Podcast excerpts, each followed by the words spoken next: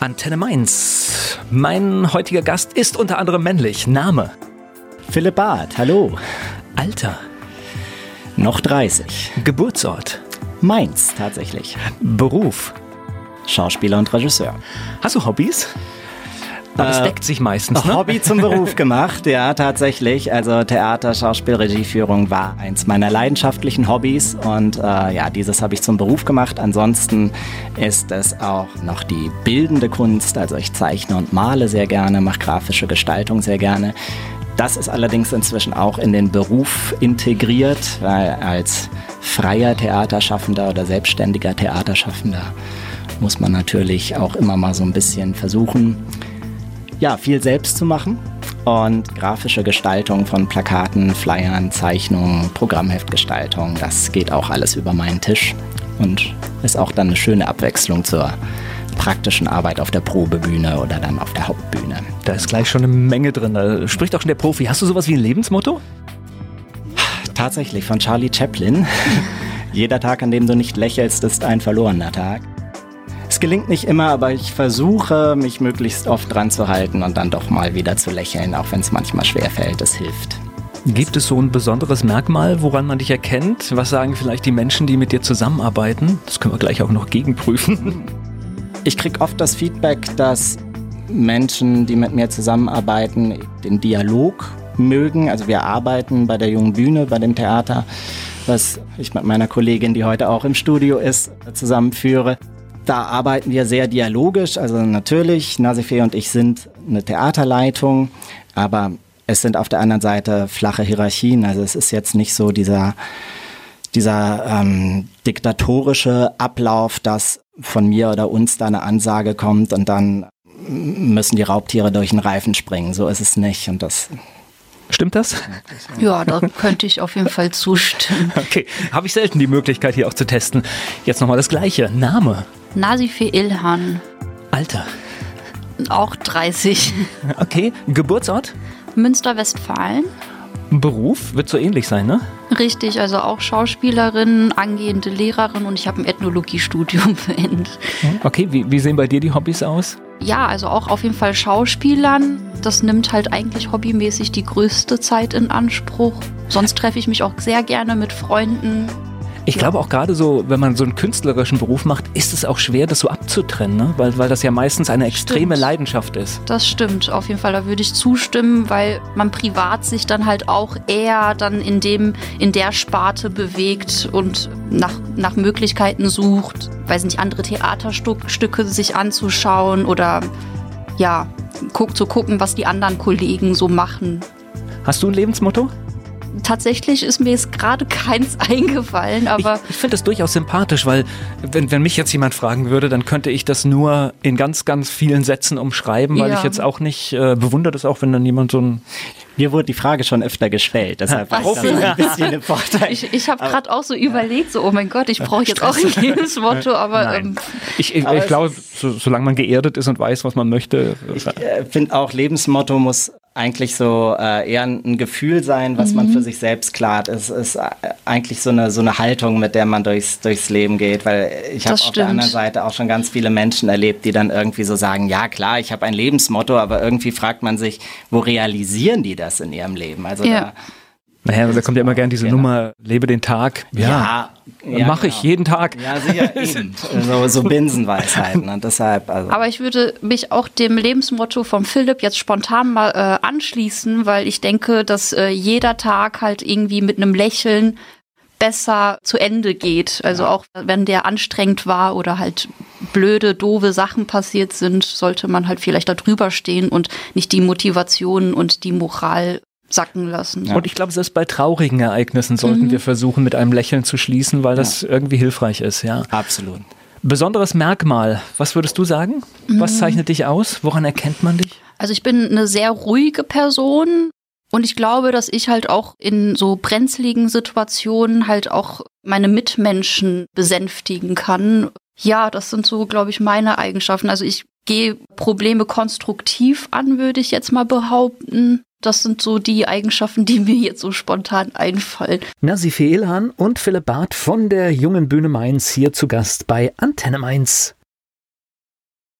Heute geht es um Theater, es geht um die junge Bühne Mainz. Philipp Barth und Nasife Ilhan sind hier zu Gast bei mir. So fangen wir mal mit dir an. Du bist in Münster geboren, dort auch Richtig, aufgewachsen? Ja, bis zu meinem 21. Lebensjahr. Und seit neun Jahren lebe ich ungefähr in Mainz. Erzähl uns was über Münster. Jetzt bin ich so weit von Münster geboren, aber ich war noch nie da. Aber meine erste Verbindung ist Universität und Fahrräder. Mhm, richtig. Also es ist eine Fahrradstadt in der Nähe der holländischen Grenze. Ist sehr, sehr regnerisch, hatten wir vorhin auch gesprochen, weil das Wetter heute auch ein bisschen trüb ist ja, ist eine schöne Stadt. Also, und ich merke halt auch, dass sie in den letzten neun Jahren sich viel mehr entwickelt hat, als ich bis 2010 dort gelebt habe. Und es ist eine sehr saubere Stadt und ja, eine Beamtenstadt, so eine klassische, würde ich jetzt auch mal so sagen.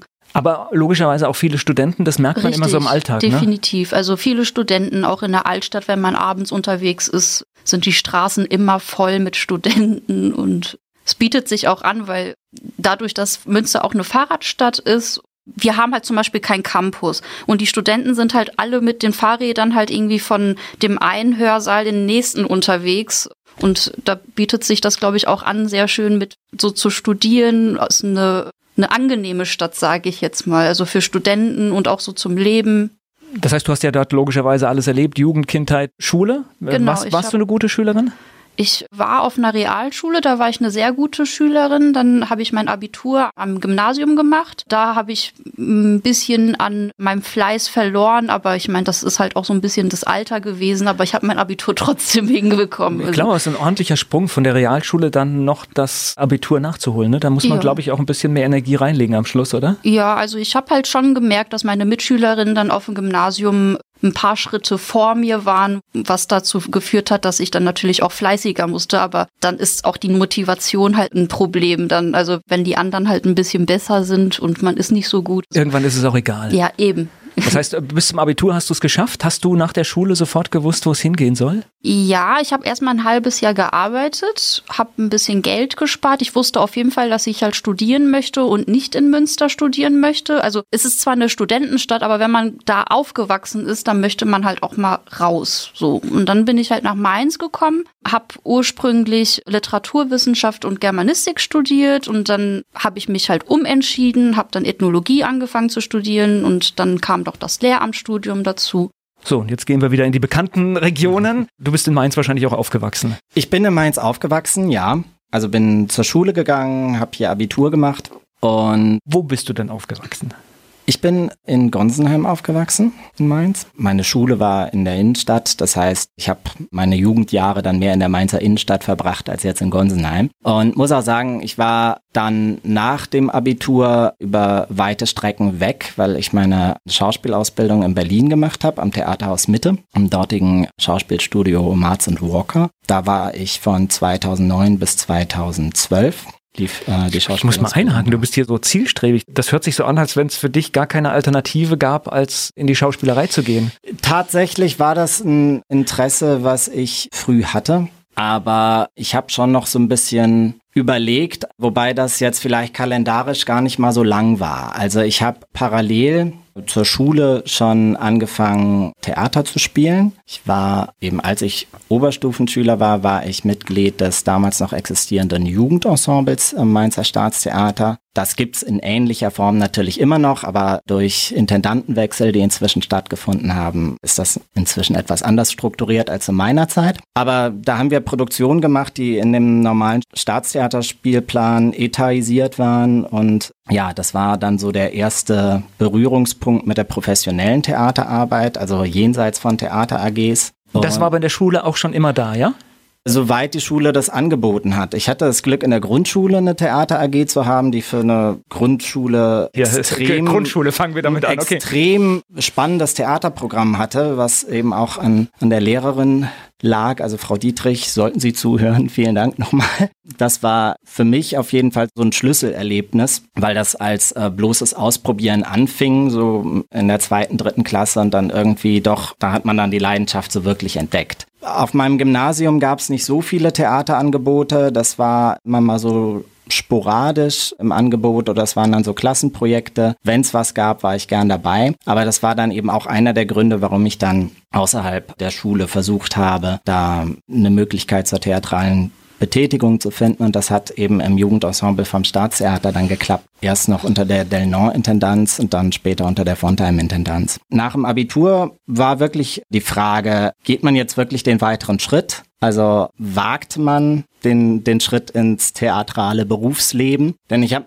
viele Berufsschauspielerinnen und Schauspieler kennengelernt, so in dieser Jugendensemblezeit. Und das war eben auch schon die Zeit, ja, wo man gemerkt hat, die Wirtschaftswunderzeit ist deutlich vorbei. Ja, es gibt kaum noch Theaterneubauten. Das war dann auch so eine Sache. Man hat gemerkt, Theaterbauten werden bundesweit baufällig, Ensembles werden kleiner, es wird über Spartenschließung diskutiert. Das heißt, man hat viele Berufskünstlerinnen und Künstler getroffen, die eben dann auch jetzt nicht unbedingt jungen Menschen gesagt haben, mach das auch. Ja, also da hatten einige. Naja, es gibt ja in dem Bereich auch Leute, die wir aus dem Fernsehen kennen, ja. aus TV-Produktionen. Ja. Die sehen wir in zwei, drei großen Produktionen, aber wenn man hinschaut, dann sechs Monate im Jahr Grundsicherung. Richtig. Das ist so. Und viele Berufsschauspielerinnen und Schauspieler, die ich so in dieser Zeit kennengelernt habe und zu denen ich teilweise auch heute noch Kontakt habe, haben damals wirklich so gesagt, es muss eine Leidenschaftsfrage sein. Also wenn man so das Gefühl hat, man möchte das unbedingt machen, dann kann man den Weg gehen. Aber wenn man es jetzt nur so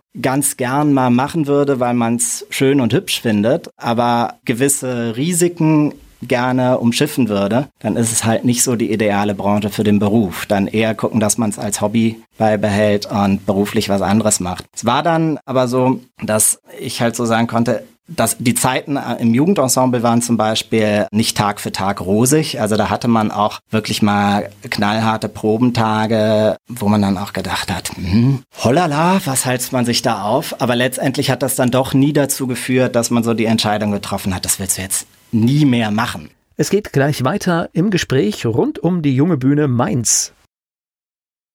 Ich habe zwei Gäste hier bei Antenne Mainz. Sie betreiben gemeinsam die junge Bühne. Philipp Barth und Nasifee Ilhan sind hier bei mir im Studio.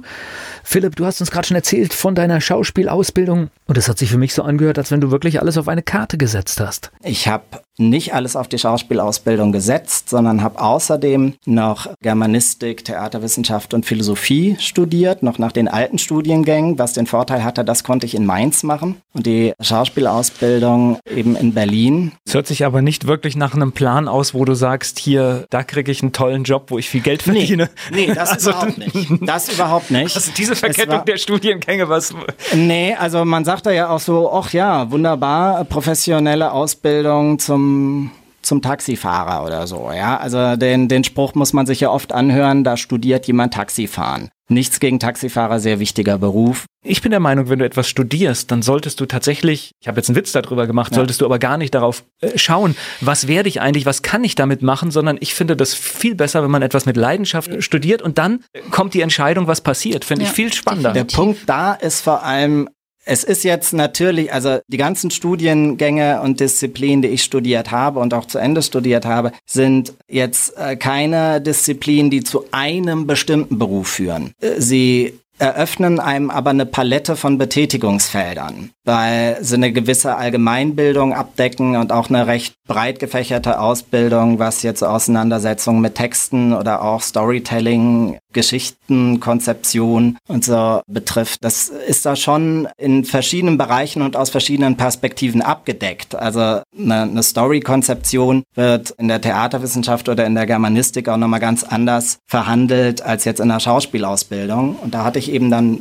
doch beide Perspektiven vereint. Und heute hilft mir das sehr, weil letztendlich wollte es das Schicksal ja dann so, dass ich auch kein ausschließlicher Schauspieler werde. Also ich mache so Engagements auf jeden Fall. Also nach wie vor kann ich auch in einer Produktion einfach nur Schauspieler sein, wenn die entsprechende Anfrage vorliegt. Aber ich habe dann doch den, den Schritt in die Selbstständigkeit mit einem eigenen kleinen Theaterunternehmen gewagt. Und da ist es dann eben weder ausschließlich Schauspielen noch ausschließlich Regie. Da muss da man eine Menge kommen, können. Ne? Da kommen andere Bereiche hinter den Kulissen noch dazu. Das wird Nasifee bestätigen können. Wir müssen in nicht in der quantitativ gleichen Höhe, aber von der bloßen qualitativen Herausforderung müssen bei uns die gleichen Arbeitsschritte abgedeckt werden wie an einem großen Haus auch. Also es muss rechtzeitig eine Öffentlichkeitsarbeit geben, Werbematerial hat Redaktionsschlüsse, Probenzeiten müssen entsprechend disponiert werden und da kommen wir gleich im Detail zu.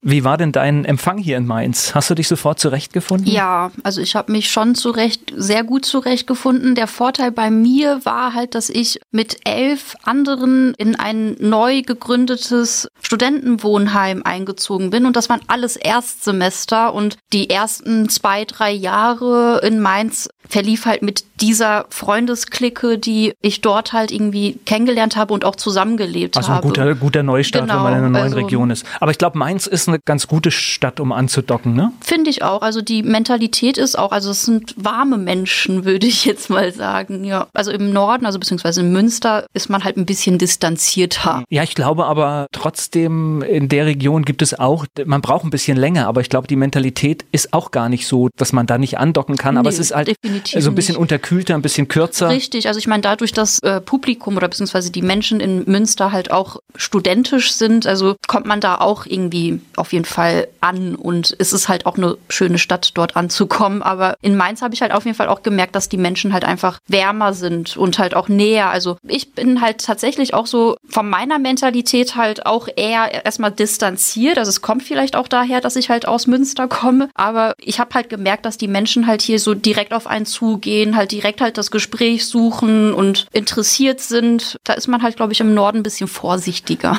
Ich denke, es hat alles seine Vor- und Nachteile. Ja, das stimmt. Das heißt, du hast dein Studium hier in Mainz durchgezogen. Genau. Und danach, dann ist ja immer die Frage. Ja, also jetzt bin ich im Master, also Master of Education und bin noch im Theater, also in der Theaterleitung. Ja, so ist halt mein Leben. Also so. richtig stressig, ne? Ach ja, also wenn man es gerne macht, dann ist es, glaube ich, nicht stressig. Es geht gleich weiter im Gespräch mit Nasife Ilhan und Philipp Barth von der Jungen Bühne Mainz.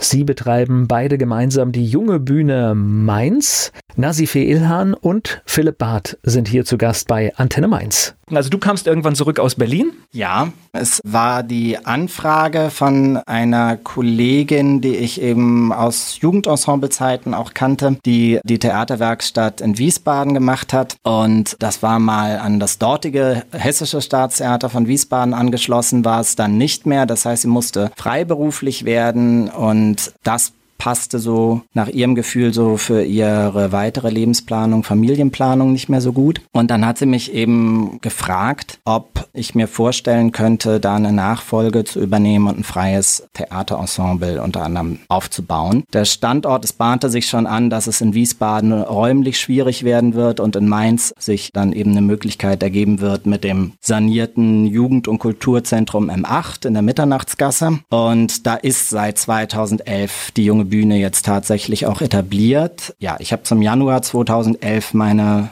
Arbeit dann aufgenommen, habe so die zweite Jahreshälfte von 2010 mit Vorbereitung und Planung schon zugebracht und im Januar 2011 fiel dann der Startschuss für die erste Probenarbeit. Wie habt ihr euch beide eigentlich gefunden? Oh, das ist eine, eine spannende Geschichte, ja, weil sie stimmt. ist äh, nicht so geradlinig. Ja, das also, stimmt. Also ja. so vom Sehen her kannten wir uns schon, glaube ich, ja. sehr lange. Also durch die Uni, durch also durch Mainz halt. Ne? Ja. Nebenjobs. Die Nebenjobs, hatte, genau. genau Und ich glaube, das war halt so der Zeit, wo du deine Magisterarbeit geschrieben hast, dass wir uns dann angefreundet haben. Also ich weiß jetzt gar nicht, in welchem Jahr du deine Magisterarbeit geschrieben hast. Also ein paar Jährchen sind das aber schon. Das ist 2014? schon eine Weile. 2014, auf das Datum ist mein Abschlusszeugnis datiert. Also ich habe so. Äh, 2013. 13, genau, Ende 13, 2013 habe ich sie geschrieben und 14 muss ich einreichen. Genau. Und ich habe dann den Philipp irgendwann mal gefragt, ob er Lust hätte, mit mir ein Interview zu führen, weil ich eine Forschung zur Theaterleidenschaft gemacht habe oder hatte. Ich wäre auch auf ihn gekommen. Schon eigentlich äh, seit Anfang der Sendung wäre ich auf ihn gekommen bei sowas. genau. Und das habe ich dann halt gemacht und das war auch eine sehr gute Arbeit, die ich dann halt irgendwie für mein Studium halt gebraucht habe. Und durch diese Forschungsarbeit bin ich halt ehrlich gesagt auch so ein bisschen zum Theater gekommen. Also ich habe dann halt kurze Zeit später Schüler mich beim türkischen Theater in Frankfurt beworben, um dort die Übersetzungsarbeiten zu machen und habe dann da Übertiteln gemacht bei Theaterstücken, also bei türkischen Theaterstücken dann die deutschen Übertitel gemacht. Und dann hat Philipp mich irgendwann gefragt, ob ich die Technik in, bei der jungen Bühne machen möchte und da habe ich halt zugesagt und ja, so kamen wir halt zusammen und Bevor wir jetzt richtig in die junge Bühne einsteigen, welchen Nebenjob habt ihr gemacht, wo ihr euch kennengelernt habt? Den haben wir sogar tatsächlich immer noch. Ja. Also wir sind beide Lehrkräfte in einer Privatschule, in einem ja. Nachhilfeinstitut und Unterrichtsinstitut, also für nicht nur Nachhilfe, sondern auch Erwachsenenbildung Richtig. angeboten. Ja, haben unsere Fach Disziplin. Wir haben so die Fächer, die sich so häufen. Also bei mir sind das äh, Deutsch und Englisch, was ich hauptsächlich unterrichte. Aber mhm. wir sind auch beide in der Situation, dass wir mal Grundschüler haben, ja. wo man dann eher alles unterrichtet. Genau. Oder manchmal brauchen Schülerinnen und Schüler auch Hilfe in der Gesellschaftskunde. Also Oder so. äh, wir haben auch öfters dann auch Studenten, die dann halt irgendwie Hilfe brauchen bei einer wissenschaftlichen genau. Arbeit oder sowas. Oder Latein nach. Also ich meine, ich bin jetzt keine Lateinlehrerin. Ich, aber. ich habe ein Latinum, aber ich würde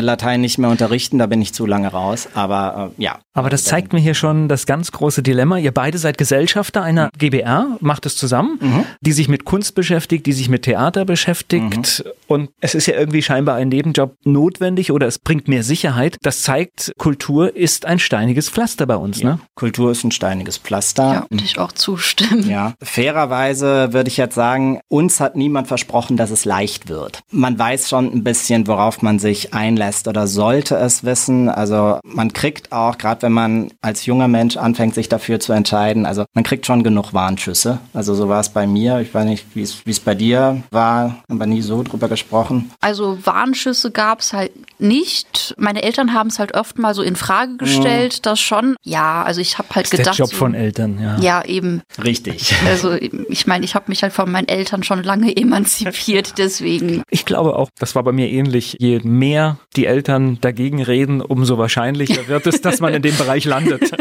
Es ist allerdings tatsächlich auch so, dass man diese beiden Berufe dann wieder gut verbinden kann. Also bei mir ist es zum Beispiel so, dass ich die oft gar nicht so als zwei Welten wahrnehme. Weil gerade wenn man dann sprachliche oder geisteswissenschaftliche Fächer unterrichtet, kann man als theaterschaffender Mensch oft nochmal ganz andere Erklärungsansätze versuchen. Also gerade wenn Schüler dann da an den, an den klassischen Texten rumnagen, die wir ja ganz ganz oft im Repertoire haben, dann in zeitgenössischer Inszenierung oder in zeitgenössischer Interpretation, ja, finden wir des Öfteren mal Mittel und Wege, wie man zum Beispiel vermitteln kann, warum ein Autor wie Schiller noch so relevant sein kann. Nämlich nicht, weil er auf irgendeinem Betondichter-Sockel steht, wovor man sich verneigen muss, sondern weil er eigentlich als Teenager seinen ersten großen Reißer geschrieben hat. Ein Schiller in der heutigen Zeit wäre so ein totaler Jugendkulturstar wahrscheinlich. YouTube-Star. Ja, wahrscheinlich würde er seinen YouTube-Kanal haben und sich auch bei Fridays for Future und ähnliches Ähnlichem einmischen. Also es wäre ihm durchaus zuzutrauen, so wie er zu seinen Lebzeiten schon drauf war. Ja, da können wir manchmal, ohne dass man jetzt irgendwie das, das Stück oder den Inhalt verbiegt, so nochmal andere Ansätze von einem Textverständnis irgendwie versuchen zu aktivieren. Und das finden Schülerinnen und Schüler dann oft recht spannend, wenn sie das so aus einer Perspektive mitkriegen. Wofür ist der Theatertext eigentlich da? Der ist ja nicht dazu da, dass man ihn in der Schule liest, sondern das sind Aufführungspartituren. Also Partitur ist eigentlich ein Begriff aus dem Musiktheater, aber letztendlich auch der Schauspieltext dient dazu, dass er gespielt wird und damit wird er eigentlich erst zu dem Werk, was beabsichtigt ist oder beabsichtigt sein kann. Es geht gleich weiter im Gespräch über die junge Bühne Mainz, hier bei Antenne Mainz. Zwei Gäste hier bei Antenne Mainz, Philipp Barth und Nasifee Ilhan sind da und wir sprechen über die junge Bühne Mainz. So, wer jetzt noch nie etwas von der jungen Bühne gehört hat, erklärt mal kurz, was ist das? Die junge Bühne. Wir sind ein freies Theaterensemble mit einem 16 Schauspielerinnen. Ja, also mit uns 16 im Team aktuell. Wir sind seit letztem Jahr noch mal ein bisschen gewachsen, weil die Anzahl der Produktion größer Richtig. geworden ist. Wir waren 2017 waren wir 12 und jetzt sind wir seit letztem Jahr 16 insgesamt, weil einfach noch mal mehr Wiederaufnahmen, mehr Neuproduktionen dazugekommen sind und dann, dass das auch alles bequem besetzt werden kann und das ist natürlich auch schön, wenn man dann die Möglichkeit Möglichkeit hat, neuen Kolleginnen und Kollegen die Chance zu geben, ja, in Teil unserer Arbeit zu werden. Also es ist ja nicht nur so ein Einsteigen, sondern das ist ja immer was Dialogisches. Also für uns ist das ja auch ein Gewinn, wenn dann die Zusammenarbeit mit neuen Künstlerinnen und Künstlern passiert. Das ist ja nicht einspurig, dass die dann die ganze Zeit Danke sagen müssen, sondern wir müssen genauso Danke sagen, wenn sich da neue spannende Konstellationen ergeben. Ja, wir haben ein festes Repertoireprogramm in zwei Sparten, Schauspiel und Kinder- und Jugendtheater. Die Besonderheit ist, dass wir ähnlich wie jetzt auch eine ganze Reihe von großen Häusern, also von Stadt- und Staatstheatern, so dieses Konzept haben, dass wir mit dem gleichen Ensemble beide Sparten besetzen. Früher gab es so die Mentalität, es gibt ein Kindertheaterensemble, da sind dann halt Jungschauspieler drin, die spielen für Kinder und es gibt ein Ensemble mit schon erfahreneren Darstellern, die spielen dann halt für die Erwachsenen die großen Klassiker und die aktuellen Gegenwartsstücke und sowas. Und da gibt es jetzt so an den großen Häusern verstärkt den Trend, dass es eben ein Schauspielensemble gibt, das beide Sprechtheatersparten, also Schauspiel und das Kinder- und Jugendtheater, bedienen muss. Das ist oft Intendanten und Vertragsbedingungen. Bei uns in gewisser Weise auch, auch wenn unsere Hierarchien so ein bisschen flacher sind und das Team kleiner ist, ist es eigentlich so, dass äh, wir auch sagen, jeder, der sich bei der jungen Bühne einbringen möchte, künstlerisch, muss bereit sein, für beide Arten von Publikum zu spielen und laufen dann so über eine Saison verteilt. Die Saison orientiert sich am Kalenderjahr und wir machen so drei bis vier Neuproduktionen in einem Saisonjahr. Also mindestens ein Kindertheater. Ein Kindertheater neu, mindestens eins neu. Und diese Saison sind es Zwei. Zwei. Wir haben die Wiedereinstudierung vom Dschungelbuch gemacht. Das kann genau. man eigentlich nach über vier Jahren oder nach über drei Jahren ja. Pause kann man das als Neuerarbeitung zählen. Dann kommt die kleine Meerjungfrau im Herbst als Neuproduktion. Und der Aladdin aus dem letzten Jahr läuft eben auch immer noch im Repertoire. Und im Schauspiel ist dieses Jahr Kabale und Liebe neu rausgekommen. Es kommt dieses Jahr in der zweiten Jahreshälfte dann auch noch Macbeth. Hier darf man den Titel ja mal sagen. Auf Probebühnen muss man dann immer die Umschreibung wählen. Das schottische Stück oder das Stück oh rund Gott, um Mord Theater und Totschlag. Aberglaube. Ja, genau, der Theater Aberglaube. Hier darf man es mal wieder sagen. Also ganz oft Macbeth, Macbeth, Macbeth.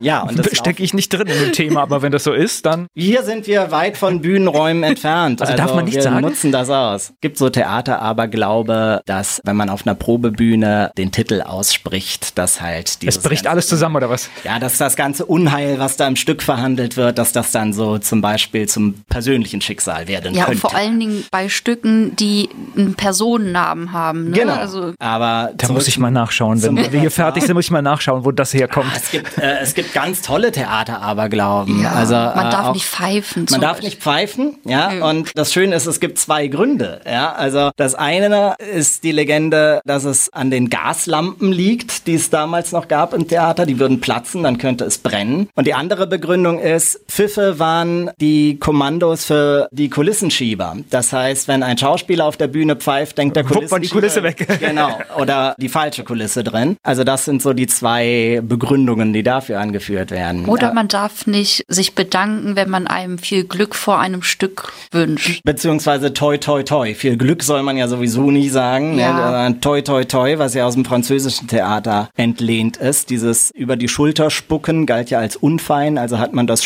Spucken irgendwie lautmalerisch umgesetzt in Toi Toi Toi. Und auf Deutsch darf man sich tatsächlich nicht bedanken. Die italienischen Kollegen haben da einen Vorteil. Die sagen dann so viel wie auf in die Höhle des Löwen, möge der Löwe verrecken. Oder das Ganze gibt's auch noch mit Wolf. Auf in den Rachen des Wolfs, möge der Wolf verrecken. Das, aber da gibt's im Deutschen keine Entsprechung für. Das heißt, man muss dann immer höflich nicken bei Toi Toi Toi. Gilt ansonsten als recht un oder wirkt recht unhöflich für Außenstehende, dass man dazu nichts sagt. Zu unserem Repertoire. Im Schauspiel läuft Frühlingserwachen noch weiter in einer sehr zeitgenössischen Inszenierung ja. nach Motiven des Originalstücks. Die Räuber, also ein zweiter Schiller ist auch noch im Programm. Die Räuber sind seit letztem Jahr im Programm. Seit 2018, ja. Jetzt im Mai haben sie wieder Aufnahmepremiere am 22.05. in unserer Hauptspielstätte, der M8-Bühne in der Mitternachtsgasse, schräg gegenüber vom Naturkundemuseum. Und dann, das ist glaube ich so die auch nochmal eine wichtige Neuerung. Seit Dezember 2018 haben wir eine zweite Bühne noch Richtig. in Mainz. Nämlich, wie heißt sie? Die Studiobühne Kutz. Genau, die Studiobühne im wiedereröffneten Kutz. Da weiß wenigstens jeder, wo es ist. Genau, ja. genau, am Winterhafen, das Kutz. Also das ist ja noch ein Begriff. Es war jetzt über drei Jahre zu und hat eben seit Dezember 2018 wieder eröffnet, frisch saniert und neu erschlossen worden ist das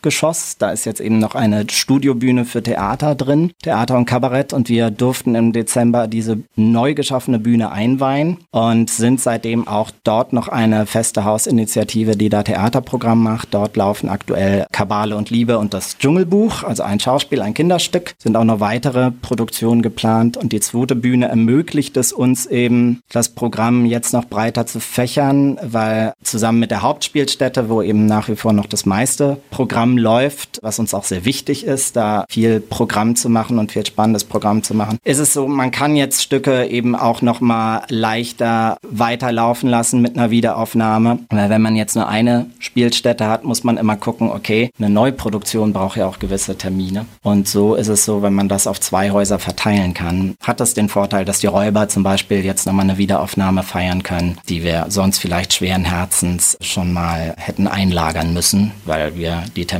für neue Stücke gebraucht. Es geht gleich weiter im Gespräch mit Philipp Barth und Nasifee Ilhan. Die junge Bühne Mainz ist hier zu Gast bei Antenne Mainz in Form von Philipp Barth und Nasifee Ilhan. Philipp, ich habe echt den Eindruck, du hast das Thema deines Lebens gefunden. Du sprudelst ja und man stößt dich an und es kommt alles. Ne? Der Philipp hat freie Bühne gesagt. Mhm. Und ich glaube, das, was erstmal so positiv klingt, ist natürlich auch euer größtes Problem. Frei bedeutet, ihr müsst schauen, dass es voll ist, weil ihr braucht die Eintrittsgelder, ja? Ja, richtig. Also es gibt halt zwei Seiten einer Münze. Also dadurch, dass wir halt frei sind, haben wir halt natürlich auch den Spielraum, es so zu gestalten, wie wir es halt wollen. Es redet keiner rein, ja? Es redet also wirklich frei, rein, genau. Ja, auch frei geistig, äh, ja, genau. Genau. Es hat aber auch den Nachteil, dass es organisatorische Schwierigkeiten dann gibt. Also dass man halt die Projekte halt vorplanen muss und es alles takten muss, wie das halt irgendwie dann auch einwandfrei laufen kann. Also für die Schauspielerinnen und halt auch für die Leitung. Also ich meine, das ist ja, also muss man halt immer so gucken, dass man es halt in Gleichgewicht hält und dass es halt regelmäßige Abstände sind zu spielen etc. Das sind halt alles organisatorische Punkte. Nee, und wir sind jetzt ja immer nur bei dem Eigentlichen, was ihr machen wollt, bei dem Theaterstück, das einstudiert werden muss, ja. das aufgeführt mhm. werden muss. Aber natürlich müsst ihr ja auch raus. Ich weiß nicht, es müssen Plakate, Flyer, ja, es muss eine Webseite gepflegt ja, werden. Genau. Und ich möchte jetzt von der Buchhaltung, die natürlich auch dazu gehört, ihr müsst Schauspieler finden. Ich nehme an, das ist auch, mhm. also ich, wahrscheinlich gibt es genügend Schauspieler, Spieler, aber man hat natürlich ja auch eine gewisse Vorstellung, mit wem man ja, arbeiten möchte, oder? Das, das ist auf jeden Fall so. Wir können auch sagen, es ist eigentlich so, dass wir das Glück haben, dass sich so ein Kernensemble genau. gefunden hat. Wir haben jetzt viele Kolleginnen und Kollegen seit, im Ensemble. Seit 2015 würde ich sagen. Ja, ne? also, also diejenigen, die jetzt dabei sind, da sind die längsten seit 2014, 15 ja. dabei und dann auch nochmal eine ganze Reihe von Leuten, die schon seit 2016 dabei sind, was jetzt auch schon ja. wieder eine ziemliche Zeit ist. Wir haben ja schon das Jahr 2019, also fünf Reihen Theater eine ziemliche Konstanz im Ensemble, ja. was auch. Ja, aber es ist halt auch so eine Sache, es ist halt kein Dienstverhältnis, ne? Also ich meine, wir sind. Gefühlt nicht, genau. Wir sind dann halt auch schon, ja, so wie eine Familie, würde ich halt sagen. Das ist eigentlich so eine Sache, also es äh, klingt immer so ein bisschen nach Friede, Freude, Eierkuchen und muss auch sagen, das war jetzt nicht irgendwie, dass man das mal als Konzept irgendwie so verschriftlicht hätte. Nee, nee, nee, nee. Aber es ist eigentlich eine sehr familiäre Art von Theater entstanden. Also man man arbeitet gerne zusammen in diesem Ensemble. Es gibt letztendlich auch nicht so eine Barriere zwischen Ensemble und Leitung. Wir sind ja in der Regel auch selbst noch in den Stücken besetzt. Mhm. Und zwar nicht mit Titelrollen, weil sich selbst inszenieren ist natürlich immer noch mal so eine andere Sache. Da haben wir dann auch genug Leute im Ensemble, denen wir vertrauen können, die auf die Sachen, die wir selbst spielen, dann nochmal drauf gucken, weil man sieht sich ja nicht selbst auf der Bühne. Also da braucht man schon immer nochmal die Stimme von außen. Aber dadurch ist es eigentlich so, wir sind ein Team Team und aus organisatorischen Gründen gibt es natürlich uns zwei Pappnasen in der Leitung, die dann die ein oder andere Entscheidung da treffen müssen. Aber wenn dann es darum geht, diese Entscheidung zu realisieren, dann ist man auch wieder ganz aktiv im gemeinschaftlichen Dialog. Ja. Und das sorgt eigentlich dafür, dass Kolleginnen und Kollegen, die ohne uns immer noch genug zu tun hätten, weil sie inzwischen dann auch spannende andere Engagements kriegen und so in, in Wiesbaden in der Theaterszene oder auch im TV- und Filmbereich, immer noch bei uns sind, weil sie einfach Definitiv. gerne weiter Produktionen machen, obwohl sie uns jetzt nicht irgendwie bräuchten, damit die Vita weiter gefüttert wird. Also die hätten auch ohne uns inzwischen genug anderes zu tun, aber sind leidenschaftlich gern dabei. Gut, das zeigt ja, dass die Beziehung stimmt. Ja. Es geht gleich weiter im Gespräch mit Philipp Barth und Nasifee Ilhan von der Jungen Bühne Mainz. Um Theater geht es heute. Die junge Bühne ist zu Gast hier bei uns bei Antenne Mainz und zwar in Form von Philipp Barth und Nasifee Ilhan. Wenn ich jetzt bei euch im Publikum sitze, mhm. ich sehe euch beide in welchen Rollen gerade? Also, mich sieht man im Moment als Mowgli. Im Dschungelbuch. Im genau. Dschungelbuch. Weil er gerade sagte, ja. nicht in einer tragenden oder. Das, das geht in dem Fall, weil da ich die Regie führe. Okay. Und, genau. Der Philipp ist auch gleichzeitig also Dschungelbuch ohne Mowgli wäre jetzt, äh, genau. also ja. kann man schon also als Hauptrolle in, bezeichnen. In meinem Fall sind es, äh, Nasifeh hat meistens größere Rollen als ich, weil Nasifeh nicht am Regiepult sitzt. Nasifehs genau. Leitungsaufgaben sind hinter den Kulissen größtenteils mhm. und dadurch, dass ich eben auch der regieführende Leiter bin in meiner Funktion als einer der zwei Gesellschafter, gebe ich mir keine Titelrollen in der Regel. Es gab mal eine Ausnahme im Sturm von Shakespeare, da ah, hatte ich ja. eine Titelrolle. Das hat sich aber auch so im Ensemble-Dialog so ergeben und war dann, also das war gar nicht von Anfang an so disponiert, kam dann aber so. Und da hatte ich dann auch meine zwei, drei Vertrauten, die da eine davon war Nasifee, die da sehr intensiv drauf geguckt hat, auf das, was ich da auf der Bühne verzapfe, als Zauberer Prospero. Aber es juckt manchmal, dass man da so eine schöne Rolle hat, die man gerne spielen würde? Oh ja, doch, schon. Ja.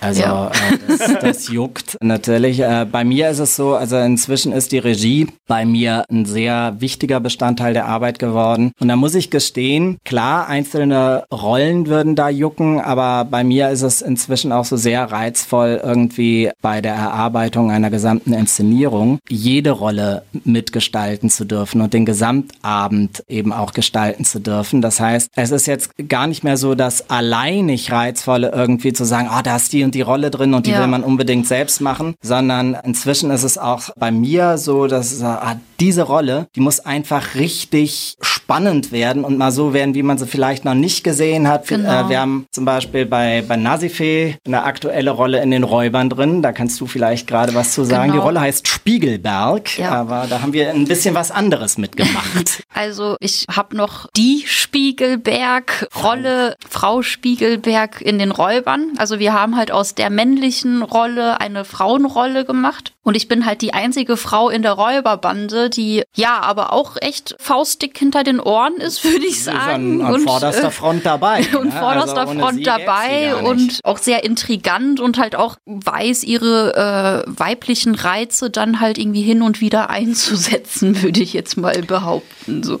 Ja, und uns war es da in der Inszenierung zum Beispiel wichtig, diese Männerdomäne so ein bisschen aufzulockern. aufzulockern. Also da ist halt noch so ein Klischee drin, ne? eine Räuberbande ist halt männlich. Das ist natürlich auch ein bisschen der Entstehungszeit des Stücks geschuldet. Aber wenn man sich mal so überlegt, für welche Gruppierungen diese Räuberbande heute stehen kann, wofür die Metapher sein kann, für welche gesellschaftlichen Gruppen oder auch für welche politischen Gruppen, Aktivistengruppen, äh, da fallen einem ja durchaus Parallelen ein, wenn man mal so die Nachrichtenschlagzeilen durchforstet. Und da stellt man ja heutzutage fest, das ist eben bei weitem nicht mehr die reine Männerdomäne. Da begegnen einem beide Geschlechter, auch in, direkt schon in der ersten Reihe von Organisationen. Mhm. Und das wollten wir eben so ein bisschen Teil des Stücks werden lassen. Und deshalb hat diese Figur dann ihr Geschlecht gewechselt. Und das sind dann zum Beispiel Sachen, das spiele ich dann nicht selbst. Ich könnte den Geschlechterwechsel auch nicht machen, logischerweise. Zumindest nicht ohne irgendeine kreative Maskenidee. Das würde natürlich noch gehen. Aber da war es zum Beispiel so, das äh, hat mir so in den Fingern gejockt, ähm, da aus dieser Spiegelberg-Rolle dann was anderes mit Nasifee zusammen rauszukitzeln. Und das sind dann eben auch so, so befriedigt man das Fingerjucken auch oft genug. Also ja. in meinem Fall sind es gar nicht nur die, die Rollen, die man selbst spielt. Ich bin im Moment im Dschungelbuch zu sehen in vielen verschiedenen Nebenrollen. Also da muss es ja Geier, Elefanten, Wölfe, Affen geben. Und diese Figuren spiele ich zusammen mit meiner bezaubernden Kollegin Anna Felka. Das ist so. Ich sag mal, organisatorisch ist das für Anna und mich immer Germany's Next Top Model. Äh, ganz viele, ganz viele Kostümwechsel. Das heißt, runter von der Bühne sofort wieder das nächste. Ganz viele Kostümwechsel genau. in kurzer Zeit, aber wir haben die schöneren Outfits. Was macht ihr? Das kommt mir jetzt schlagartig in den Kopf, wenn jetzt jemand mit 41 Fieber am oh. Abend flach liegt. Da habt ihr doch ein Problem, oder? Oder gibt es jemand, äh, ich meine, er als Regie kann wahrscheinlich dann vieles auffangen. Naja, auffangen. Also wir sind inzwischen halt so aufgestellt, dass wir halt auch auf Kollegen zurückgreifen können. Also die also das, es gibt ein Backup zur Not. Es gibt halt ein Backup. Natürlich ist es halt eine Schwierigkeit, weil der Text nochmal neu einstudiert werden ja. muss. Also es gibt die Möglichkeit zu einem Backup in den, mhm. in den meisten Fällen, was inzwischen an keinem Theater mehr ist, äh, zumindest im Schauspielbereich nicht. In großen Tanzkompanien gibt es das teilweise noch, in Mainz auch nicht, aber in großen Tanzkompanien mit diesen festgelegten Backups, dass die Rollen wirklich direkt zu ja. zweit zu, äh, oder okay. zu dritt besetzt also es gibt sind. jemand, der das gleich die ganze Im, Zeit mit genau, und im, einstudiert. Im Musical, zumindest wenn es große Produktionen sind, gibt es das auch noch. Im normalen Sprechtheater, egal ob jetzt Stadttheater oder freie Bühne, gibt es das nicht mehr. Das lief eigentlich schon so in den 70er, 80er Jahren verstärkt aus. Inzwischen lassen das die Ensemblegrößen gar nicht mehr zu. Aber es ist eben so, wir sind insgesamt 16 Leute im Team. Wenn eine Produktion acht bis zehn Rollen hat, gibt es immer noch Kolleginnen, die zum Ensemble gehören, Kolleginnen und Kollegen, die nicht regulär besetzt sind und eben ein Einspringen übernehmen könnten. Gleich spreche ich weiter mit Philipp Barth und Nasifeh Ilhan hier bei Antenne Mainz. Es geht um Theater heute. Es geht um die junge Bühne Mainz. Philipp Barth und Nasifeh Ilhan sind hier bei mir. Ihr beide steht auch auf der Bühne. Philipp, bei dir war das ja relativ klar. Bei Nasifeh war das dann, ja, ein besonderes Ereignis. Ich war Technikerin und damals, das war auch Dschungelbuch das 1. Das war Dschungelbuch äh, damals, genau. Dschungelbuch 2015. Genau. Ja. Und die Schauspielerin, die Partnerrolle dann halt von Philipp halt gespielt hat, das waren vier Rollen, fünf Rollen, wie viele Rollen? Ja, vier Rollen. Vier äh, Rollen. Geier, ne? Elefant, Wolf, Affe. Genau. Und der Namen. Philipp hat mich dann halt, glaube ich, um 10 Uhr abends gefragt, ob ich halt am nächsten Tag um 15 Uhr beim Kinderstück halt mit, also beim Dschungelbuch halt mitspiele. Ich muss halt gestehen, also ich bin eine Theaterliebhaberin gewesen, aber so wirklich aktiv auf der Bühne gestanden hatte ich halt bis zu diesem Zeitpunkt noch nicht. Einmal ist immer das erste Mal, ja? ja, und dann wurde ich halt ins kalte Wasser geworfen, mehr oder weniger. Aber es hat mir so Spaß gemacht, dass ich halt so am Ball geblieben bin und dann kamen halt auch schon die nächsten Rollen. Das ist eigentlich so, also die Geschichte klingt ein bisschen wie aus einem schön ausgedachten Film, aber so ist es tatsächlich. Also die Kollegin, die eigentlich besetzt war, hat, es war in der Vorweihnachtszeit, da hatten wir das Stück dann nochmal als Weihnachtsvorstellung im Programm ein paar Mal. Und die ist über Nacht wirklich krank geworden mit richtig krass Fieber. Und wir wussten das praktisch so 15 Stunden bevor der Lappen hochgehen mhm. sollte. Mhm. Also am Tag drauf um 15 Uhr sollte eine Weihnachtsvorstellung Dschungelbuch sein, war auch ausverkauft, Kindergärten drin, wow. normale Leute drin. Hm, was machst du da? Und Nasifi wäre an der Technik gewesen und dann war eben so eine Entscheidung, okay, die Technik ist so und so kompliziert, da kriegt man eher jetzt schneller nochmal jemand anderen angelernt. Was wir jetzt finden müssen, ist eine Besetzung. Damals mhm. hatten wir diese Spielräume im Ensemble nicht. Das war 2015, da war unser Team ein bisschen, da, da waren wir knapper auf Kante besetzt, als das im Moment der Fall ist. Und ich hatte eine Gewissheit. Dadurch, dass Nasifeh Übertitel am türkischen Theater gemacht hat, wusste ich, dass sie ein gutes Rhythmusgefühl hat. Also Übertitel muss man vielleicht auch wirklich nochmal erklären. Äh, die Leute, die das machen, also die leisten live. was extrem ja. Wichtiges. Also bei fremdsprachigen Inszenierungen, die über- oder untertitelt werden, je nachdem wie die Anlage installiert ist, ist es wichtig, dass man ein Gefühl für den Rhythmus des Live-Spiels hat und die Übertitel dann eben auch passend bringt, lang genug bringt, aber eben auch trotzdem so schnell, dass es zum Rhythmus des Stücks passt, dass trotzdem noch dann auch ein, ein Sehvergnügen fürs Publikum ist. Und da wusste ich einfach, dass Nasifeh da ein grundsätzlich ein gutes Rhythmusgefühl hat für, für Schauspielarbeit. Und dann haben wir das auf Gegenseitigkeit gewagt. Und Nasifeh hat das super gemacht, diese Vorstellung. Es hat muss man auch letztendlich sagen, keiner gemerkt. Zu der Zeit haben auch die Kolleginnen im Ensemble gar nicht so gewusst, dass du zum ersten Mal wirklich spielst. Die haben ja. auch gedacht, du hättest an anderen Häusern schon Rollen ja, ja. Und dann war eigentlich die Entscheidung recht früh klar, okay, die Frau hat Nerven wie Drahtseile, die muss fest ins Ensemble kommen. ne, das Schöne ist, wenn man Technik macht, man hat es ja immer wieder gehört. Ne? Das heißt, man ist auch relativ schnell drin, weil Definitiv. man einfach den Ablauf also so oft man, gesehen hat. Also ich kannte halt das Stück und ja, deswegen ist es mir, glaube ich, halt auch äh, leichter gefallen. Philipp Barth und Nasife Ilhan hier zu Gast bei Antenne Mainz. Die junge Bühne in Mainz, die hat das ganze Jahr Aufführungen, aber gerade in den nächsten Wochen, da gibt es besonders viele. Darüber und über vieles mehr spreche ich mit Philipp Barth und Nasife Ilhan hier bei Antenne Mainz.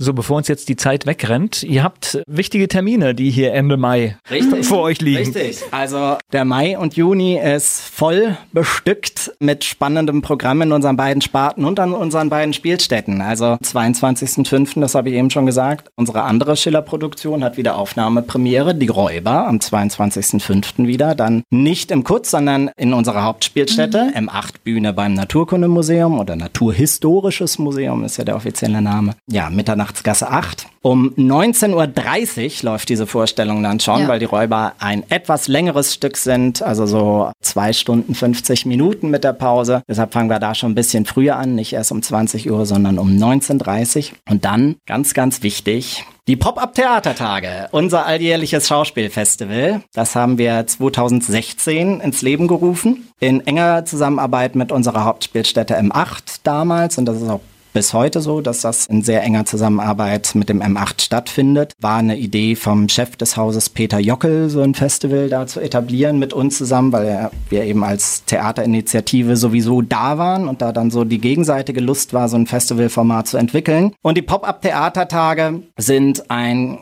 kleines Repertoire-Festival, strecken sich immer so im kalendarischen Zeitraum von Ende Mai bis Juni, so über acht bis zwölf, 14 Tage. Diesmal sind wir so auf knapp zwei Wochen verteilt mhm. mit den Vorstellungen. In dieser Zeit laufen sieben verschiedene Sachen. Vom 25.05. bis 6.6.2019 sind in unserer Hauptspielstätte M8 dann verschiedene Sachen zu sehen. Einmal von uns und natürlich auch, was uns sehr freut, wieder Gastspiele von befreundeten Ensembles. Wir freuen uns sehr, dass direkt am Samstag, 25.05. um 20 Uhr das Theater 3D aus Wiesbaden eröffnet mit dem wunderschönen Programm Hashtag Dichterliebe. Das ist ein Abend, in dem sich Schauspiel und Musiktheater auf ganz wundervolle Art und Weise treffen. Ein Heine- und Schumann-Projekt. Die beiden Künstler und Dichter, Komponisten, Persönlichkeiten teilen sich das Todesjahr und sind deshalb in diesem selbstentwickelten Theaterabend von Theater 3D vereint. Die eröffnen am Samstag, 25.05. als weiteres Gastensemble dürfen wir tatsächlich, was uns auch ganz besonders freut, das Hessische Landestheater Marburg begrüßen. Also da schließen sich auch Kreise, weil das Theater Marburg hat eine neue Intendanz bekommen mit Eva Lange und Carola Unser, eine weibliche Doppelspitze, die einen ganz, ganz tollen Job macht an diesem Haus. Und Carola Unser war tatsächlich vor vielen Jahren mal eine Regisseurin von mir, als ich ein Projekt im Rahmen des Jugendensembles am Staatstheater Mainz gemacht habe. Und da schließen sich jetzt so die Kreise, weil eine Inszenierung von ihr, die Inszenierung Haut von Anja Hilling, ein Gegenwartsstück von Anja Hilling, kommt zu uns ins Pop-Up-Festival am 30.05.2019. Und als Hausproduktion sind bei uns sowohl Schauspieler als auch Kinderstücke zu sehen. Wir haben Aladdin am Sonntag 26.05. um 15 Uhr drin als Hausproduktion. Wir zeigen auch die Räuber nochmal. Kabale und Liebe hat dann den Wechsel in die Hauptspielstätte anlässlich des Festivals. Frühlingserwachen läuft nochmal im Festival. Also wer sich dann informieren möchte auf unserer Website junge-bühne-mainz.de, da sind alle Vorstellungen aufgeführt und das Ich brauche gar keine Frage mehr stellen hier eher.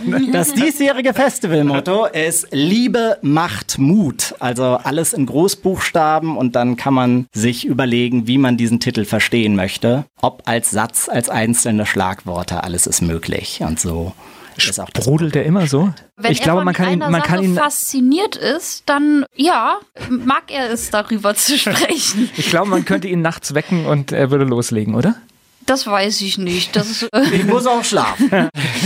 Meine Ruhezeiten brauche Aber ich, ich unterhalte mich gerne mit Philipp über solche Sachen, weil er halt auch echt so viel weiß. Na, ich mache mir jetzt hier vielleicht ein bisschen lustig, aber ich liebe das, wenn jemand für eine Sache brennt. Was Schöneres genau, gibt es gar nicht, Fall. weil das ist die Motivation, ja. dass Dinge gut werden, dass auf Details geachtet wird und dass etwas mehr gemacht wird, als vielleicht jemand anderes machen würde. Also bei uns ist es letztendlich so, in, in unserem Team muss man wirklich sagen, dass jeder für die Sache brennt. Brennt äh, ja. Jeder und jede da. Es würde auch nicht funktionieren, wenn man das einfach nur so gerade mal mitnimmt und so. Also dafür ist es in, in so einem kleinen Theater, was dann doch so ein umfangreiches Programm hat. Also im Schnitt ist das so, dass wir schnell eine Vorstellung pro Kalenderwoche haben im Schnitt, was dann durch die Pausenzeiten darauf hinausläuft, dass wir oft auch Wochen mit drei, vier Vorstellungen haben und Monate, wo dann eben sieben, acht Veranstaltungen mhm. von uns laufen, wie jetzt im Mai, mit verschiedenen Programmen. Programm. Und das geht eben nur, wenn da alle leidenschaftlich bei der Sache sind. Und es geht ja auch nur mit Leidenschaft, weil das haben wir ja schon rausgearbeitet. Reich wird man damit nicht. Ne? Reich wird man damit nicht. Wir sind sehr froh, dass wir Auftrittspauschalen zahlen können. Das ist ja bei sogenannten freien Kulturprojekten auch nicht gesagt, dass sich das beim Konto dann ein bisschen bemerkbar macht, wenn man da so viel Herzblut reinsteckt in ein Projekt. Aber klar, davon allein leben ist wirklich eine ganz andere Fragestellung und wird leider mit Kunst und Kultur auch immer schwieriger,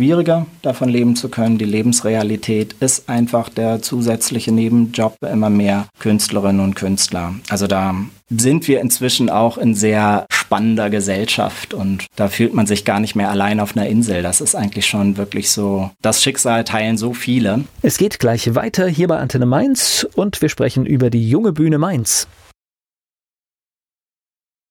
Wir waren gerade bei dem Thema Wert von Kultur. Darüber spreche ich mit Philipp Barth und Nasifee Ilhan von der Jungen Bühne Mainz. Sie sind hier zu Gast bei Antenne Mainz. Ich finde es ein Alarmsignal, weil wir müssen uns in unserer Gesellschaft Kultur bewahren, denn ja. das ist das, äh, das ist eine der Errungenschaften, die zu vielen Bereichen führt. Und ich glaube, es hängt auch eng mit äh, der friedlichen Zeit, in der wir viele Jahrzehnte gelebt haben. Ja. Auch das hängt mit Kultur zusammen. Ja, absolut, absolut. Also im Moment haben wir ja auch wieder so die Situation, dass es Forderungen gibt, Kultur in ihrer Freiheit irgendwie zu beschneiden, wo man auch ein bisschen stutzig wird, was da teilweise aus gewissen politischen Richtungen gefordert wird. Das äh, gibt einem auch ein mulmiges Gefühl. Nur es ist dann oft auch so der Impuls, gerade jetzt weiterzumachen. Ne? Also das ist so, da jetzt irgendwie zu resignieren und zu sagen, uh, das Klima wird so ungemütlich. Also jetzt mal kulturelles Klima, mal nicht das geologische. Das ist nicht unbedingt eine Option. Da muss Kultur einfach weiter auf der Bildfläche erscheinen und sich positionieren. Das ist ihre Aufgabe. Ja, bin ich bei dir. Und auch aus dem Bereich, aus dem ich komme, wenn wir in Europa schauen, in Osteuropa, aber auch was weiß ich in Richtung Dänemark, sehen wir, wie Medien beschnitten werden. Und auch da sollten wir sehr aufmerksam sein. Ja, absolut. Also wir brauchen kritische Stimmen und ja. es muss nicht immer Mainstream sein. Ja? Nee, überhaupt nicht. Und das ist uns auch wichtig, dass es einfach äh, eine gewisse Vielseitigkeit gibt. Genau. Also das ist ja auch so eine Sache, wenn es jetzt, wenn wir jetzt hier von Mainz reden und da, wo wir uns sehen, also wir sehen uns eben als ein Bestandteil in einer Kulturlandschaft. Und das ist ja so eine Vokabel, die gerne benutzt wird, sowohl von kulturinteressierten Bürgern als auch von der Kulturpolitik und so. Sie beinhaltet aber eben auch Landschaft, ne, besteht halt nicht nur aus ein, zwei Bäumen, sondern da muss es halt Wiesen, Bäche, Hügel drumherum geben, damit das eine Landschaft wird. Und deshalb möchten wir da mit unserer Arbeit einfach so unser Puzzlestück zu dieser Vielseitigkeit im Programm beitragen mit der Jungen Bühne Mainz und freuen uns immer, wenn es dann auch noch weitere Kulturschaffende gibt, die eben andere Puzzleteile hinzufügen. Gleich geht's weiter im Gespräch mit Philipp Barth und Nasi Fee Ilhan. Das Pop-up-Festival der jungen Bühne, das findet in Kürze statt. Über das und vieles mehr spreche ich mit Philipp Barth und Nasifee Ilhan von der jungen Bühne Mainz.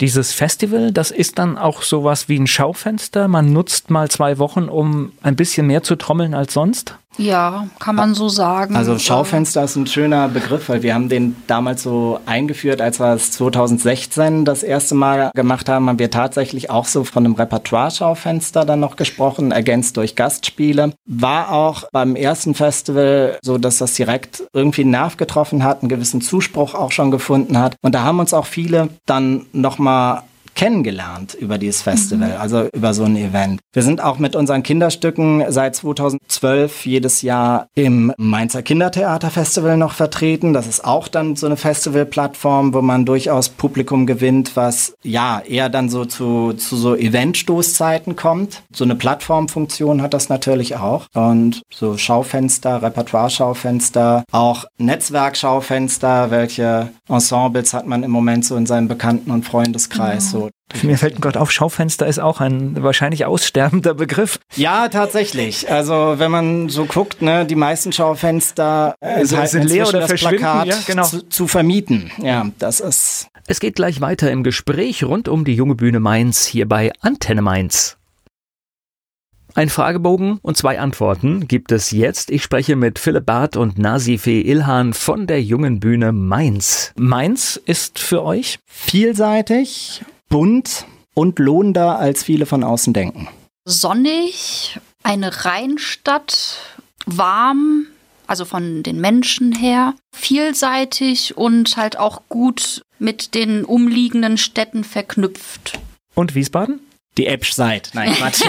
äh, um Gottes Deswegen Willen. machen wir es auch. Ja. Genau das ist doch der Spaß. Genau das ist doch der Spaß. Also Wiesbaden, die Stadt, die Stadtteile hat, die so heißen wie wir. Eine Stadt, in der auch viele liebe Kolleginnen und Kollegen arbeiten und wohnen. Und also ich sehe halt als Außenstehende, also ich habe jetzt gar nicht so einen Lokalpatriotismus. Äh, ist auch gut, wenn man von außerhalb kommt, ne? kann man genau. sich das anders anschauen. Ich finde ja. das halt sehr angenehm, dass diese beiden Hauptstädte halt so dicht aneinander sind, weil da halt so viel Wechsel oder halt irgendwie so ein Austausch halt auch stattfinden kann. Also ich arbeite halt auch zum Teil in Wiesbaden und auch in Mainz und das lässt sich halt super miteinander verknüpfen. So. Also Wir als Radiosender finden die Nähe auch klasse. Ja.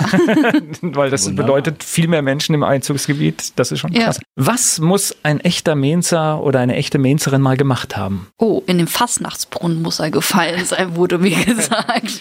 Das habe ich auch gehört. In Fastnachtsbrunnen muss man gemacht haben. Ich würde sagen, man muss auf jeden Fall mal im Dom gewesen sein. Also egal wie gläubig man ist oder welchen Glauben man hat, aber das Bauwerk sollte man mal von innen gesehen haben. Und natürlich, also unser Rheinufer, da sollte man auch die Sonnenstrahlen genießen. Also, auf jeden Fall sollte man auch die junge Bühne Mainz mal besuchen in Mainz.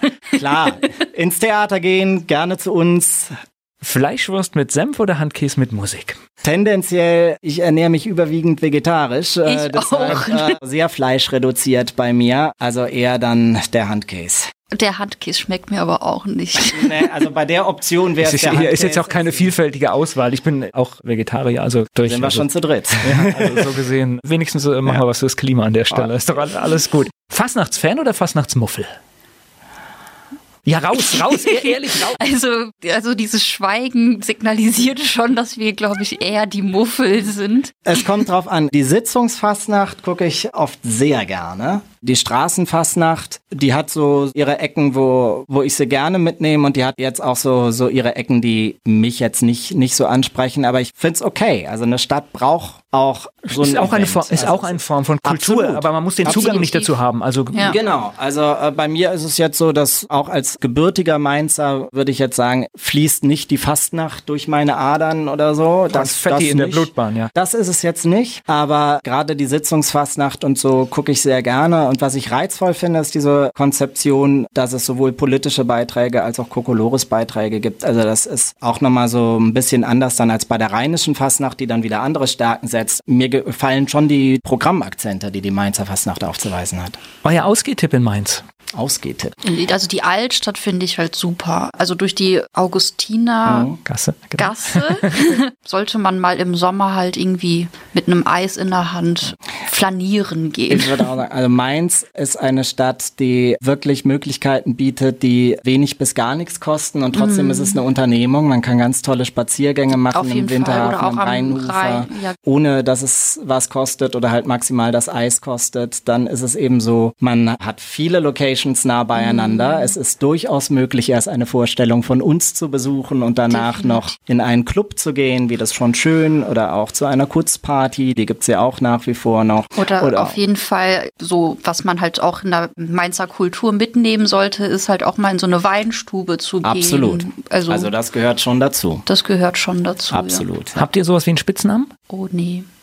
Er überlegt also, jetzt gerade. Ja, also mein Spitzname ist äh, relativ unkreativ. Ich werde teilweise Phil abgekürzt, was allerdings einfach auch damit zusammenhängt, dass wir zu Jugendensemble-Zeiten mal eine Stand-up-Show hatten, Radio Unfertig. Und da habe ich mit ein, zwei Kollegen zusammen dann ja so leicht kabarettistisch den damaligen Spielplan ein wenig aufs Korn genommen als Jugendensemble-Mitglieder. Und da haben wir unsere realen Namen alle so Spitznamen technisch abgekürzt. Lukas war Luke, Dominik war Domi und ich war halt Phil. Und das hat sich so ein bisschen erhalten. Aber Domin Radio ist doch nie fertig. Radio ist nie. Nee, ja, aha, ja, ja. Ja, die Show hieß Radio Unfertig. Radio ist nie fertig. Das war auch der Witz. War eine Late-Night-Show unter Fontheim am Staatstheater, unter der Fontheim-Intendanz. Und daher kommt dieser Spitzname, den kennen aber gar nicht mehr alle. Dominik ist inzwischen auch wieder bei uns im Junge Bühne Ensemble. Also Richtig. da haben sich die Wege gekreuzt. Dominik nennt mich halt immer noch gerne Phil und ich sag dann auch mal Dom oder Domi. Oder ich werde auch oft Nasi oder Fee genannt, aber ich finde halt Nasi-Fee, so haben mich meine Eltern genannt und ich finde den Namen als Ganzes schön. Ist jetzt ja auch nicht so, dass man ihn abkürzen muss. Also es ja, gibt ja manchmal so lange Namen, aber der peinlichste Song in eurer Musiksammlung. Oh, also, also ich, auf einer Seite habe ich schon mal einen Treffer. No Angels, I wanna be daylight. Ich glaube, ich kann es toppen. Die erste selbst gekaufte CD war tatsächlich so ein damaliger Popmusik-Sampler von der Sendung Tigerentenclub. Und da waren so ganz tolle Sachen drauf wie Bum Bum Bumerang von Blümchen. Oder auch diese ganzen Popsong-Cover mit den Schlumpfstimmen. Ja, ja, der Coco mag Bananen gern. Also ich würde diesen Sampler als peinlichste Schenk's CD mal ein, einordnen, die noch in meinem Regal steht. Aber es hängen doch auch irgendwie Erinnerungen ja, dran. Stimmt, ne? Man okay. hat die natürlich damals dann gehört auf Fastnachtspartys in der Grundschule. Da war diese CD ein Hit und diese Musik hatte ja auch ihre Zeit und heute würde man sie nicht mehr unbedingt auflegen, außer bei einer speziellen Motto-Party. Aber tatsächlich steht diese Platte noch bei mir im CD-Regal. Das ist ein Favorit an dieser Stelle. Welche berühmte Persönlichkeit möchtet ihr mal treffen? Uh. Soll ich euch mal verraten, was hier am häufigsten genannt wird? Ja. Ja. Das ist der Papst. Der Papst? Ja. Oh. Wow. wow. Ich hatte den Papst Benedikt, habe ich tatsächlich schon mal gesehen, aber das war nicht so spektakulär, dass ich den neuen nochmal sehen muss. Oder äh, ich würde sagen, also was mich reizen würde, wäre mal so eine dieser ganz großen, noch aktiven Theater Persönlichkeiten und Schauspielpersönlichkeiten mal persönlich zu treffen, die man auch, wenn man das selbst macht, überwiegend nur so aus dem Feuilleton und aus Magazinen kennt. Mit einem Frank Kastorf habe ich mich noch nicht persönlich unterhalten. Das wenn es die Gelegenheit mal gäbe, fände ich das schön, weil es ist auf jeden Fall bestimmt sehr, sehr spannend, sich mit so jemandem auszutauschen, der jetzt schon so lange im Theater aktiv ist und eben auch die heutige Ästhetik, heutige Ansätze von Theater sehr stark mitgeprägt hat. Das wäre auf jeden Fall eine reizvolle Sache. Also wären tote Berühmtheiten auch? Also ich würde dann Erich Kästner gerne sehen. Den Erich Kästner auf jeden Fall. Ja. Also den, den würde ich auch gerne ah, treffen. Große Einigkeit hier am ja, Schluss. Erich Kästner auf jeden Fall. Gleich geht's weiter im Gespräch mit Philipp Barth und Nasifee Ilhan. Heute waren zu Gast Philipp Barth und Nasifee Ilhan von der jungen Bühne Mainz hier bei Antenne Mainz. So, ich bedanke mich für das Gespräch. Ich danke für die Einblicke in die junge Bühne. Am Schluss noch die Frage, man kann euch unterstützen, logischerweise, indem man kommt, indem man zuschaut. Gibt es noch irgendwie eine Option? Was kann man tun? Man kann natürlich, wenn man eine Vorstellung von uns gesehen hat, die einem gut gefallen hat, auch heftig weiter zwitschern. Man kann uns auf Facebook und ähnlichen sozialen Medien folgen. Also man findet uns da auf den gängigen Plattformen Facebook, Twitter, Instagram. Also da haben wir unsere Accounts auch immer unter dem Theaternamen Junge Bühne Mainz. Also wir sind relativ leicht zu finden und freuen uns immer über Follower, Leute, die unsere Beiträge mit weiter verbreiten, teilen oder eben auch die berühmt-berüchtigte Mund-zu-Mund-Propaganda dann praktizieren. Und wenn es Menschen gibt, die irgendwie sagen, wir haben in unserer Firma, in unserem Unternehmen sowieso eine Plakatwand, wo kulturelle Veranstaltungen veröffentlicht werden, gerne uns eine E-Mail schreiben und dann schicken wir natürlich auch gerne mal einen Stapel Flyer oder ein, zwei Plakate dahin oder bringen die vorbei, je nachdem, wie das wie nah die Wege beieinander liegen. Also gibt auf jeden Fall zwischenmenschliche Möglichkeiten, wie man ja so sich gegenseitig ein wenig unter die Arme helfen oder greifen kann, gegenseitig etwas helfen kann. Haben wir ja auch schon gemacht. So Kooperationen zum Beispiel mit Buchhandlungen und so, die dann nach einer Vorstellung Büchertisch bestückt haben und so. Das haben wir auch immer schon so auf Gegenseitigkeit gemacht. Wir haben eine Kooperation mit Kiddicare im Moment. Das mhm, ist die mobile Kinderkrankenpflege der Johanniter. Da ist es so, die haben bei uns oft Infostände bei den Premieren oder auch mal bei Wiederaufnahmen und so dann im Foyer. Wir haben das Flyer-Material von diesem Kinderpflegedienst dann ausliegen und weisen eben auch darauf hin, dass es dieses Angebot in Mainz gibt, haben auch schon Charity-Vorstellungen für Kiddie Care gemacht. Also so Sachen. Also bei Ideen, wie man vielleicht euch helfen kann, kann man euch auch einfach ansprechen. Auf Richtig. jeden Fall. Unsere Homepage enthält die Kontaktmöglichkeiten. Am einfachsten ist es uns eine E-Mail zu schreiben. Die steht im Impressum, die E-Mail-Adresse jungebühne mainz.gmx.de und ein Kontaktformular gibt es auch noch. Da kann man dann auch, wenn man jetzt die Mail-Adresse nicht irgendwie selbst eingeben will, kann man auch über die Homepage direkt die Nachricht schicken. Es gibt Möglichkeiten, auch mit digital flachen Barrieren mit uns in Kontakt zu treten und wir freuen uns immer. Ich bedanke mich für das Gespräch. Wir danken, dass wir hier sein durften. Danke sehr.